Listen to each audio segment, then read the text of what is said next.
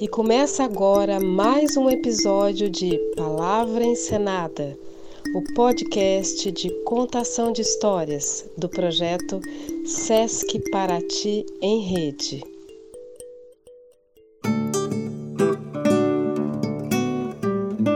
Oi, meu nome é Fátima Queiroz de Freitas.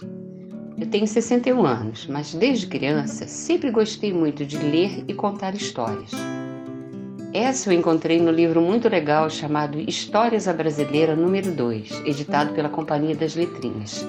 É da Ana Maria Machado e tem ilustrações lindas do Odilon Moraes.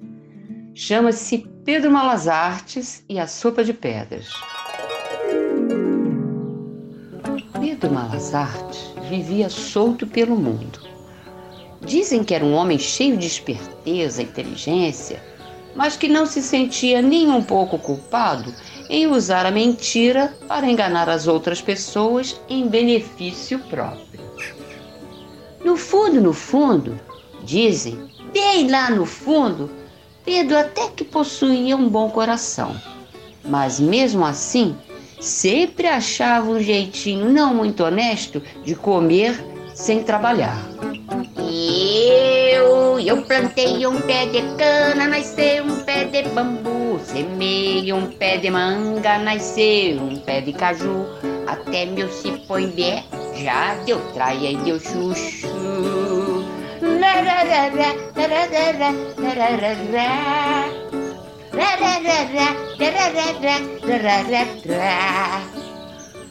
Numa dessas andanças, Pedro Malas Artes vinha pela estrada com fome.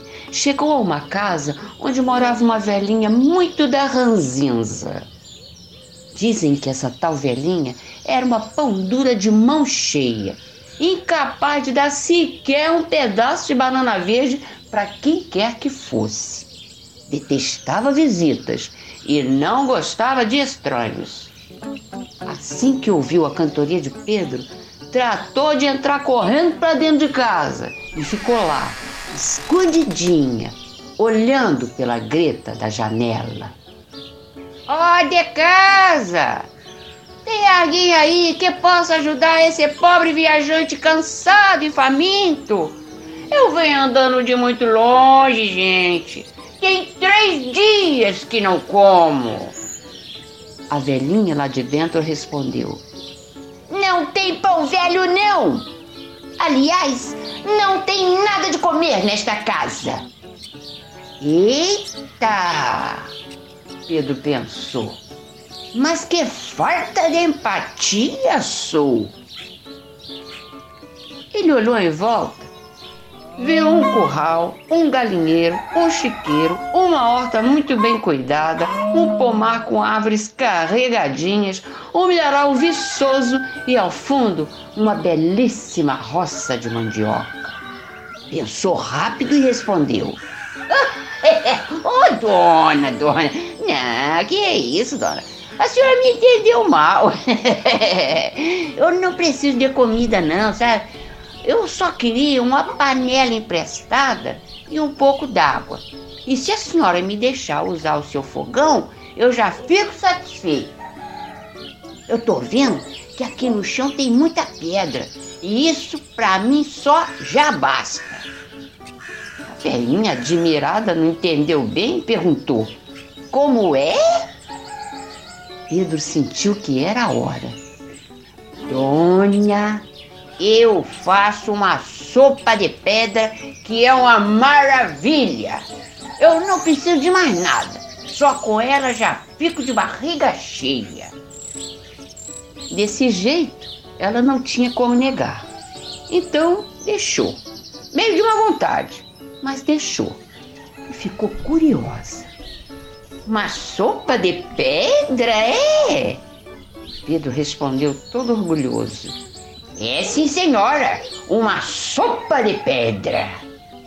Disse isso e já foi se abaixando para pegar umas pedras no chão.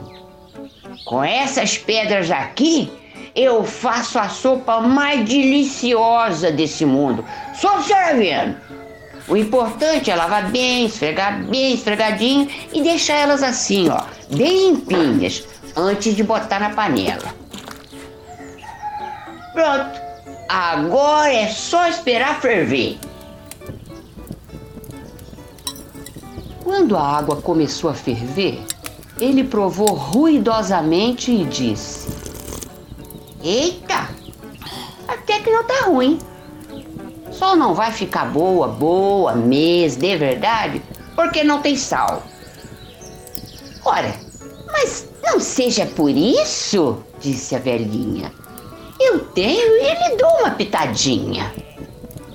É, ótimo! Com um pouquinho de cebola e alho, fica melhor ainda, a senhora não acha? É, não seja por isso, disse ela. Eu lhe arrumo a cebola e um dintim de alho. Um temperinho verde de horta. Será que a senhora não tem, não? Um assassino, uma cebolinha, um coentro, uma favaca, um manjericão, um alho poró?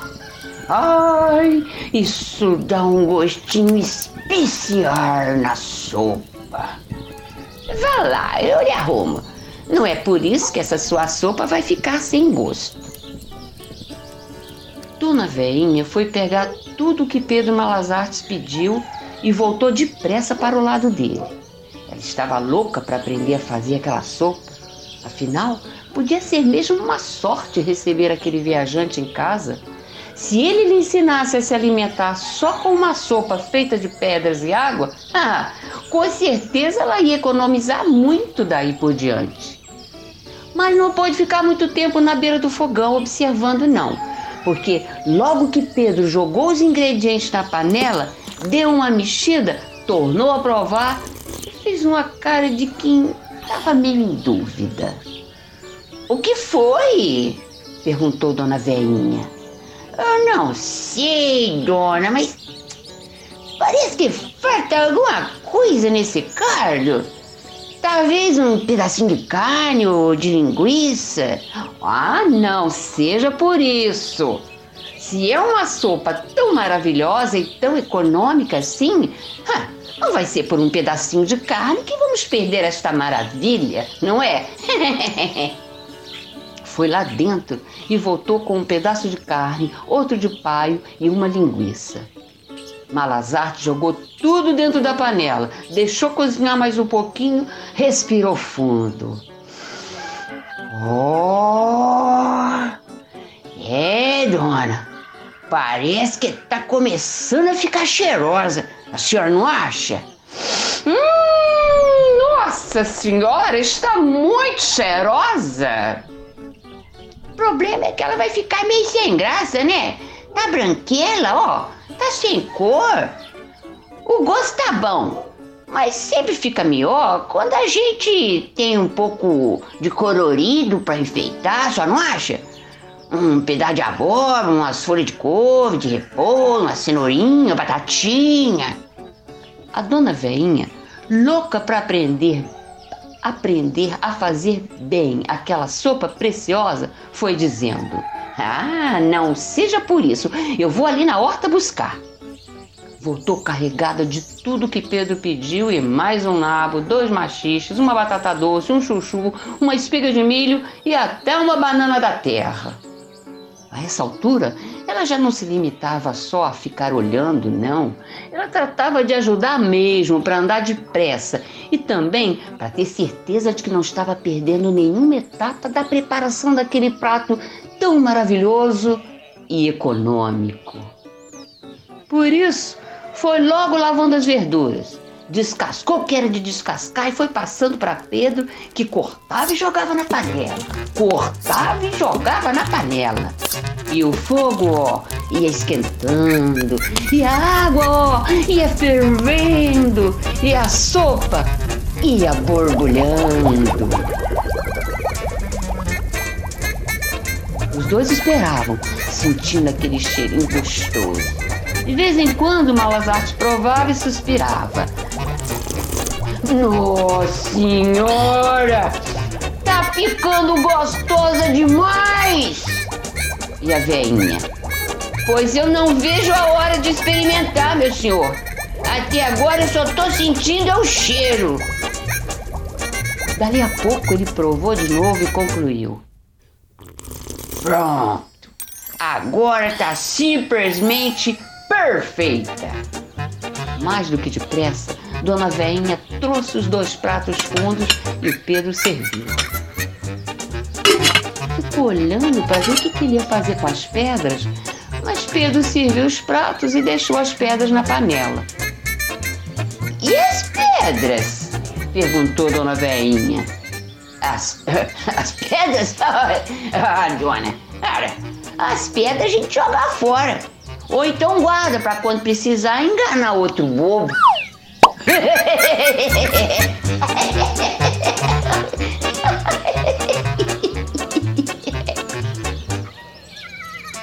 Dizem que essa história pode ter dois finais.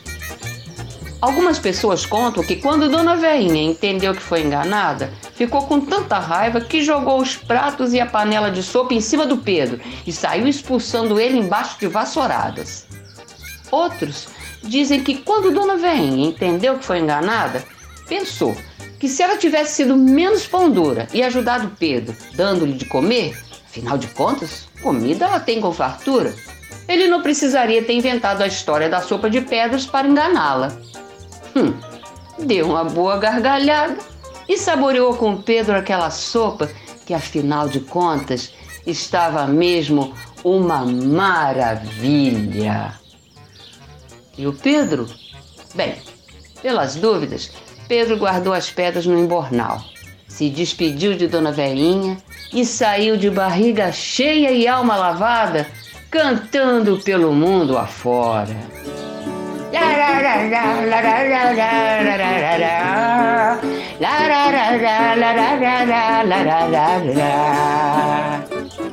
Bom apetite, gente!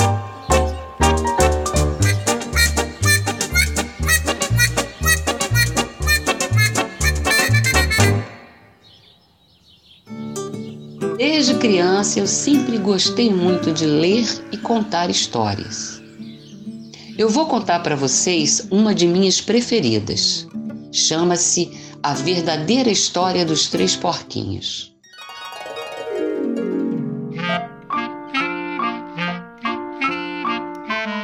Em todo o mundo, as pessoas conhecem a história dos três porquinhos. Ou melhor, acham que conhecem. Mas eu vou contar um segredo. Ninguém conhece a verdadeira história, porque ninguém jamais escutou o meu lado da história. Meu nome é Alexandre T. Lobo, mas pode me chamar de Alex. Eu sou lobo. Olha, Talvez seja por causa da nossa alimentação, mas eu não tenho culpa se os lobos comem bichos engraçadinhos como coelhos e porquinhos. É apenas o nosso jeito de ser. Imagine que se os cheeseburgers fossem uma gracinha, como os coelhos e porquinhos, todos iam achar que você é mal. Mas, como eu estava dizendo, todo esse papo de lobo mau está errado. A verdadeira história é sobre o espirro e uma xícara de açúcar. Esta sim é a verdadeira história. No tempo do Era uma vez, eu estava fazendo um bolo de aniversário para minha querida e amada vovozinha. Estava com um resfriado terrível, espirrando muito. No meio da preparação do bolo, chato, percebi que eu não tinha açúcar em casa. Então resolvi pedir uma xícara de açúcar emprestada para o meu vizinho. Esse meu vizinho era um porco. Ele não era muito inteligente também. Ele tinha construído a casa dele toda de palha. Dá para acreditar? Quem tinha cabeça no lugar não constrói uma casa de palha. Fala sério. Chamei. Senhor porco! Ninguém respondeu. Bati na porta. É claro que assim que bati, a porta caiu. Eu não sou de ir entrando assim na casa dos outros, então eu chamei. Porquinho! Porquinho, você está aí? Ninguém respondeu. Eu já estava a ponto de voltar para casa sem o açúcar para o bolo de aniversário da minha querida e amada vovozinha. Foi justamente aí que o resfriado me atacou. O meu nariz começou a coçar e eu senti que o espirro vinha vindo. Então eu. Eu inflei. Eu. E. Tentei segurar o espirro, tapando a boca com a mão, mas não consegui.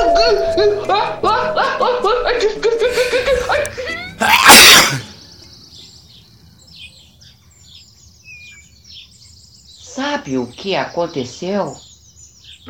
Aquela maldita casa de palha desmoronou inteirinha. E bem ali, no meio do monte de palha, estava o primeiro porquinho, Mortinho da Silva. Ele estava em casa o tempo todo e nem me respondeu. Acontece que, vendo o porquinho ali, no meio daquela palharada toda, tão suculento, eu pensei que seria um desperdício deixar um presunto assim, em excelente estado, estragar. Antes de me julgar, imagine aquele porquinho como se fosse um grande cheeseburger ali, dando sopa. Ah, eu não resisti. Eu comi o porquinho. Quanto ao meu resfriado, até que eu já estava me sentindo um pouco melhor. Mas ainda não tinha minha xícara de açúcar. Então, fui até a casa do próximo vizinho. Esse vizinho era irmão do primeiro porquinho. Ele era um pouco mais esperto que o outro, mas não muito também. Tinha construído a casa dele com lenha. Toquei a campainha da casa de lenha. Ninguém respondeu.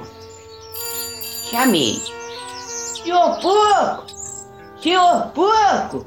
O senhor está em casa! Ele gritou de volta lá de dentro. Vem embora, lobo! Você não pode entrar! Estou fazendo a barba das minhas bochechas rechonchudas! Vem embora, lobo! Eu tinha acabado de pegar na maçaneta quando senti outro espirro vindo. Eu inflei! Eu sufocar o espirro cobrindo a boca com mas não consegui!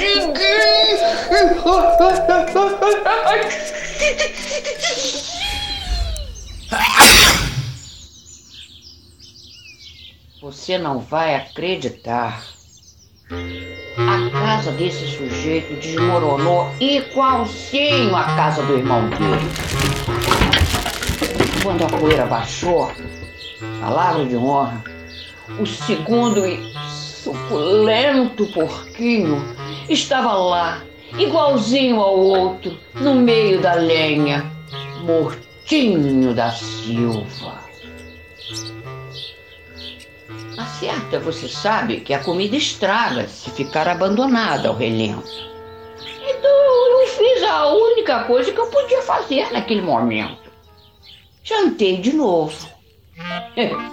É. Ai. Era o mesmo que repetir um prato. Eu confesso que eu estava até me sentindo meio empanzinado, mas estava um pouco melhor do resfriado. Só que ainda não tinha conseguido aquela xícara de açúcar para o bolo de aniversário da minha querida e amada vovozinha. Então, fui à casa do próximo vizinho. Esse sujeito era irmão do primeiro e do segundo porquinho. E E aí devia ser o crânio da família. A casa dele era de tijolos. É. Bati na casa de tijolos. Ninguém respondeu.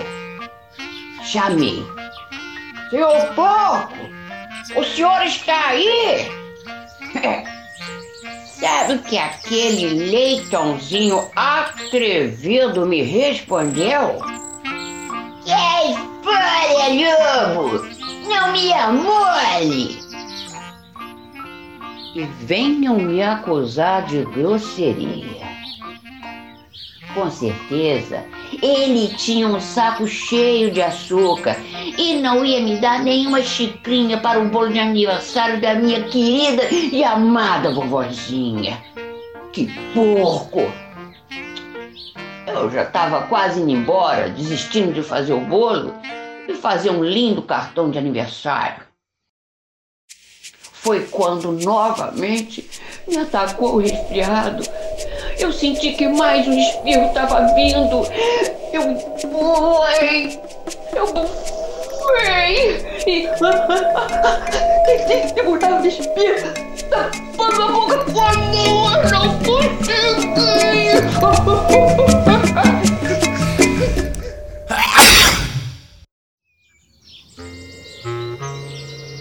Então, de lá de dentro, o terceiro porquinho gritou. E a sua velha vovozinha pode ir às favas! Sabe, sou um cara geralmente calmo. Mas quando alguém fala desse jeito da minha vovozinha, ah, não tem jeito. Eu perco a cabeça. Resultado quando a polícia chegou, é evidente que eu estava furioso tentando arrebentar a porta daquele porco. O tempo todo o resfriado me atacando, eu estava inflando, bufando, espirrando, fazendo uma barulheira. Tive um azar, rapaz. Os repórteres descobriram descobriram que eu tinha jantado os outros dois porquinhos acharam que a história de um sujeito doente, resfriado, pedindo açúcar emprestado, não era muito emocionante. Então, feitaram e exageraram a história com todo aquele negócio de bufar, soprar e derrubar a casa. Com isso, fizeram de mim o lobo mau. É isso aí. Esta é a verdadeira história. Fui vítima de uma armação. Com toda essa confusão, eu ainda não consegui fazer o bolo de aniversário da minha querida e amada vovozinha. Mas talvez você possa me emprestar uma xícara de açúcar? Pode?